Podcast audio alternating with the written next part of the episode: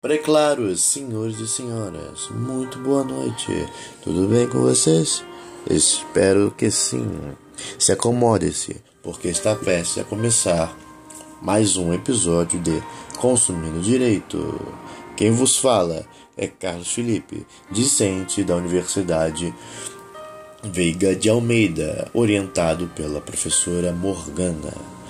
O nosso episódio de hoje vai tratar de princípio da harmonização dos interesses e o princípio da boa-fé objetiva. Vamos começar falando de como nasceu o nosso CDC. A Constituição Federal trouxe a tutela do consumidor no rol dos direitos fundamentais, no artigo 5 inciso 32, e que diz: é dever do Estado criar meios de proteção ao consumidor, considerando que o mesmo é o elo mais fraco da relação de consumo. Desse modo, foi criada uma legislação especial, nos termos do artigo 48 do Ato das Disposições Constitucionais Transitórias, ADCT, onde foi estabelecido a relação de um Código de Defesa do Consumidor. Tal código foi criado através da Lei 8.078 e promulgado em 1990. Em salientar que o artigo 1 do referido código estabelece as normas de proteção e defesa ao consumidor sendo estas consideradas de ordem pública e interesse social. Em outro sim, vale dizer que, conforme disposto no artigo 170, inciso 5 da nossa Constituição Federal, a defesa do consumidor é considerada um princípio de ordem econômica. Oh, nobres e senhores e senhoras, o próprio Código de Defesa do Consumidor está pautado em uma norma principiológica que busca assegurar os princípios importantes, como dignidade e da boa-fé objetiva, princípios basilares da relação consumerista, tendo em vista a vulnerabilidade do consumidor. Tá bom? Isso é muito importante nós salientarmos. Então, desse modo, vamos encontrar muitos princípios dispostos ao longo da legislação consumeristas. E basicamente vamos nesse episódio abordar sobre a harmonização dos interesses e da boa-fé, os dois princípios que eu considero muito importantes. É, o princípio da harmonização dos interesses está inscrito no artigo 4 inciso 3 do CDC. Este inciso refere-se a um dos princípios da Política Nacional de Relação de Consumo. Conforme disposto no caput do referente artigo, tal política tem por objetivo a proteção ao consumidor, o respeito da dignidade, a segurança, a saúde, bem como a proteção de seus interesses econômicos, o que resulta em um equilíbrio da relação de consumo. Bom, este princípio busca um equilíbrio da relação de consumo, como já dito, entre consumidores e fornecedores de produtos, considerando que as regras aplicadas devem ser equilibradas para que não haja nenhuma onerosidade excessiva para ambas as partes. Então, é certo, né, que o consumidor é vulnerável. Ponto. Nas relações consumeristas. No entanto, senhoras e senhores, é necessário, a gente tem que observar que tem que haver algumas ponderações para o negócio jurídico seja o quê? justo, que não haja ônus excessivo para nenhuma, nenhuma das, da parte das relações.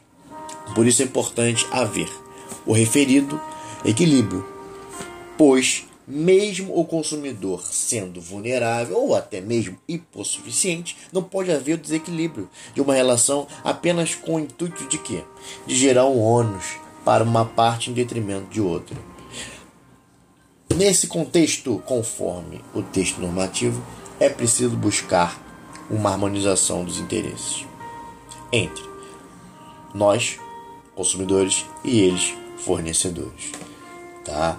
Vamos agora tratar do princípio da boa-fé objetiva.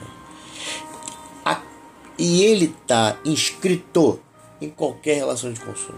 Tal princípio está ligado à conduta do fornecedor frente às relações de consumo e, e também do consumidor. Por que não?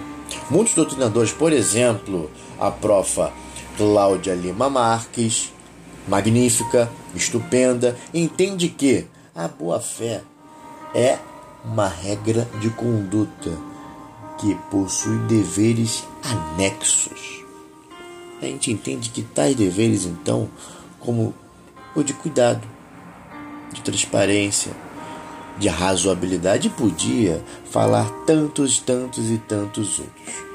O princípio da boa-fé, senhoras e senhores, está também disposto no inciso terceiro do artigo 4 Defesa do Consumidor.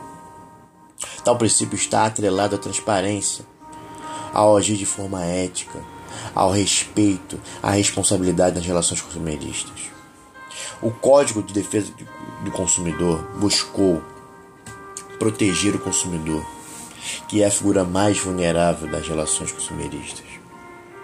Assim, para que haja uma relação de equilíbrio entre as partes, se faz necessário que as mesmas sejam pactuando de boa fé, celebrando um negócio de forma ética e transparente. Nós, eles, o, o, o nosso pacto na relação, quando a gente forma, tem que ser sempre fundado na boa fé. E a boa fé?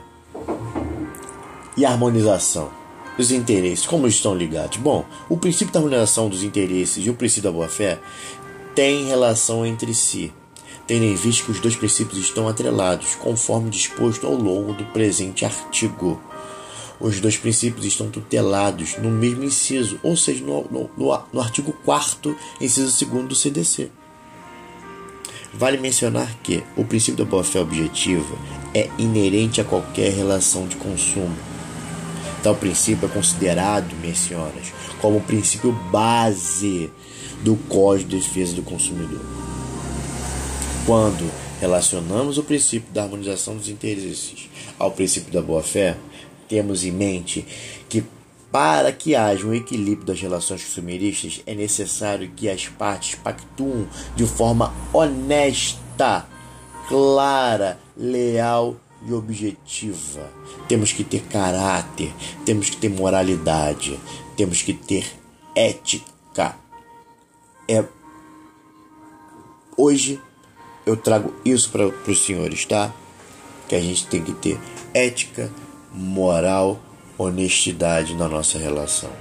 Bom, estou encerrando aqui mais um episódio do nosso podcast.